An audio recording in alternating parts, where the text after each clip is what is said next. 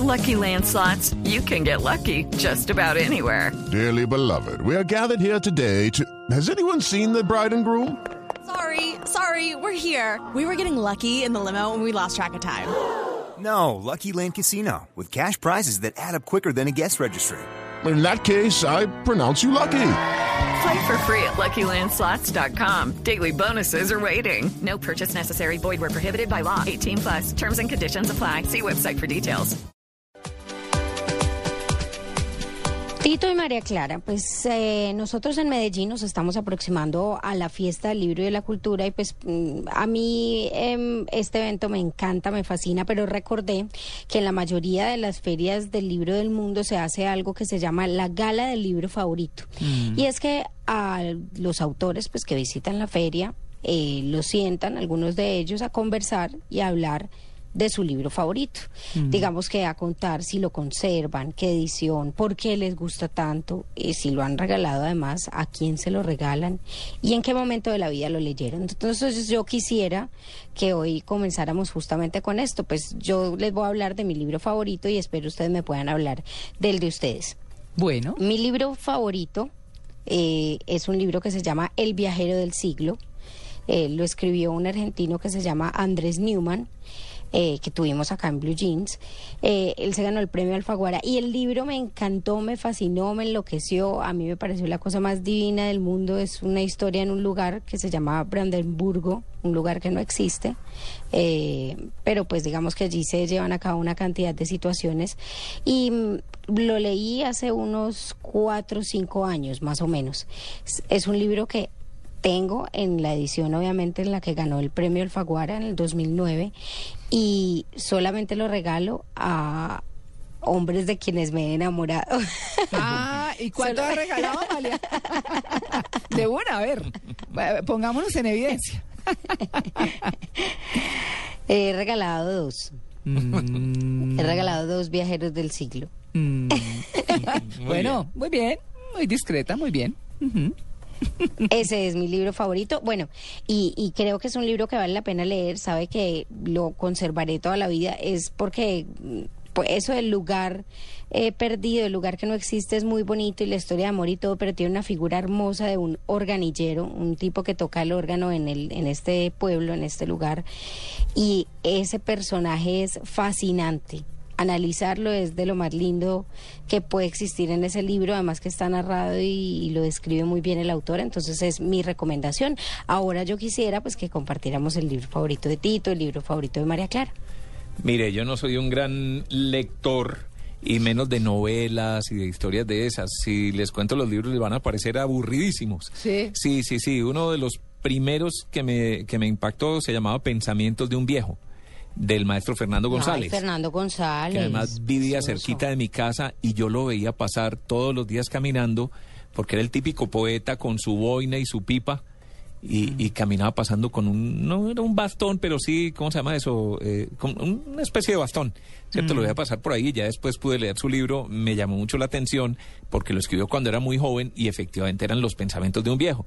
Otro libro que, pero es que estos son como de trabajo, pero es que me impactaron mucho. No, y a veces ¿cierto? uno que se llama... Pensamientos de un viejo es un libro precioso. Sí, sí, sí, pero este se llama Posicionamiento, que es de Al Rice y Jack Trout, porque es que eh, empecé a trabajar en radio por mamar gallo, se me convirtió en profesión y es un tema de mercadeo tan importante que lo leo siempre que puedo, lo releo, me parece clave para cualquier negocio, pero particularmente para la radio es increíble. De ellos hay varios libros por el extranjero que se llaman Las 22 leyes del, eh, inmutables del mercadeo, que me parece hecho perfecto para la radio. Y otro libro de esos raros que también me gustó mucho, no lo he vuelto a leer, pero que además eh, eh, me hizo cuestionar mis creencias y todo lo demás. Se llamaba El mono desnudo de Desmond Morris, ¿cierto? Un, un darwiniano, de esos que le gustaba ver, eh, considerar al hombre como un animal más, como si fuera otra raza. ¿Cierto? Que a diferencia de los monos que son peludos, nosotros no tenemos pelos. Bueno, unos mm, un poquito más que otros, pero ¿cierto? Y, y- y me cambió mi forma de ver a la humanidad, en pocas palabras. Eh, me gustaría volverlo a leer. Ya, Sí. El mono desnudo de Desmond Morris. ¿Y a quién le ha regalado esos libros? No, no, no, no, no, eso no para regalar. Sí me gustaba compartir, por ejemplo, el de posicionamiento, reposicionamiento, 22 leyes inmutables con la gente con la que he trabajado, sobre todo con mis subalternos. Mm. Sí, porque es clave para entender un poco cómo se mueve este mundo de la radio. Claro. Pues del mercado en general, de las empresas. Sí, sí, yo como Tito tampoco soy de muchas novelas, ni bueno, pero en fin, eh, tengo un libro que he recordado toda la vida porque fue gran parte de mi adolescencia soñar con que me llevaran los extraterrestres. No, pero no sola. Yo decía, no, que me lleven con mi hermano, mi hermana, mis papás, con alguien, pero sola no me voy. Pero o sea, eh, eso fue como una época y un gran auge de toda esa literatura de, ¿De ciencia ficción? de ciencia ficción, entonces me encantaba. Yo visité Ganímedes. Fue muy popular ese libro y Ganímedes es eh, una de las lunas de Saturno. Entonces, eh, por supuesto, se hablaba de que había vida, que la gente se comunicaba a través de la mente, el tema del tercer ojo, todo eso. No, entonces eh, en esa época vivía en Bucaramanga y eh, pues había mucha, mucha literatura. Era muy famoso el círculo de lectores. Eh, mi papá que siempre pues nos propendió la, por la música y la lectura. Entonces nos tenía suscritos al círculo de lectores y podíamos pedir los libros que quisiéramos y yo pedía siempre esos, pero me acuerdo mucho de ese en particular por todo lo que cuenta, por el viaje de la persona que dice que visitó a Ganímedes, lo que vio, lo que sintió. Entonces, a veces en Bucaramanga los, las noches son muy claras, ¿no? Muy despejadas y se ven todas, todas las estrellitas y yo me acostaba boca arriba a mí, en el patio de mi casa, en el patio de mi casa a ver qué. ¿no? Y como a soñar con cuándo me iba a ir, que me parecía lo máximo. Pues obviamente nunca pasó y, y, pues por supuesto que no. Pero es chévere, es decir, era parte como del sueño. Yo he sido soñador en muchas cosas y esa es una de las que, de las que más me, me ha impactado. ¿A quién se lo regalé? No se lo regalé a nadie, la verdad.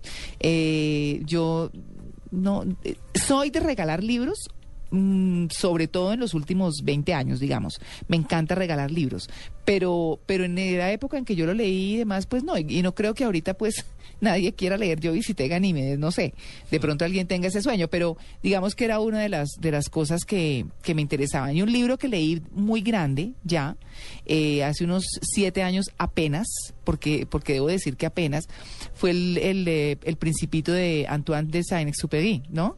Eh, ese libro francés, pues, de, de mensaje, que mm, cumplió este año además 70 años.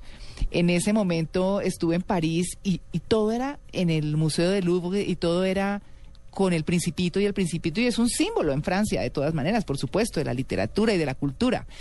Y yo dije, pero ¿qué será tanta la cosa con el Principito? Porque yo nunca sentí como esa inquietud por leerlo y en ese momento lo leí.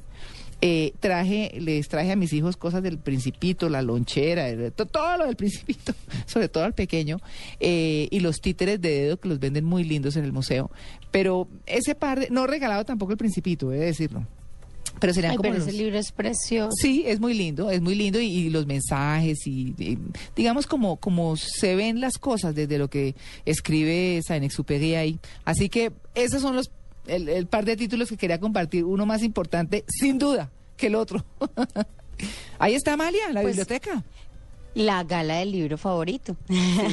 Bueno, muy bien, 8.44, estamos en Blue Jeans de Blue Radio.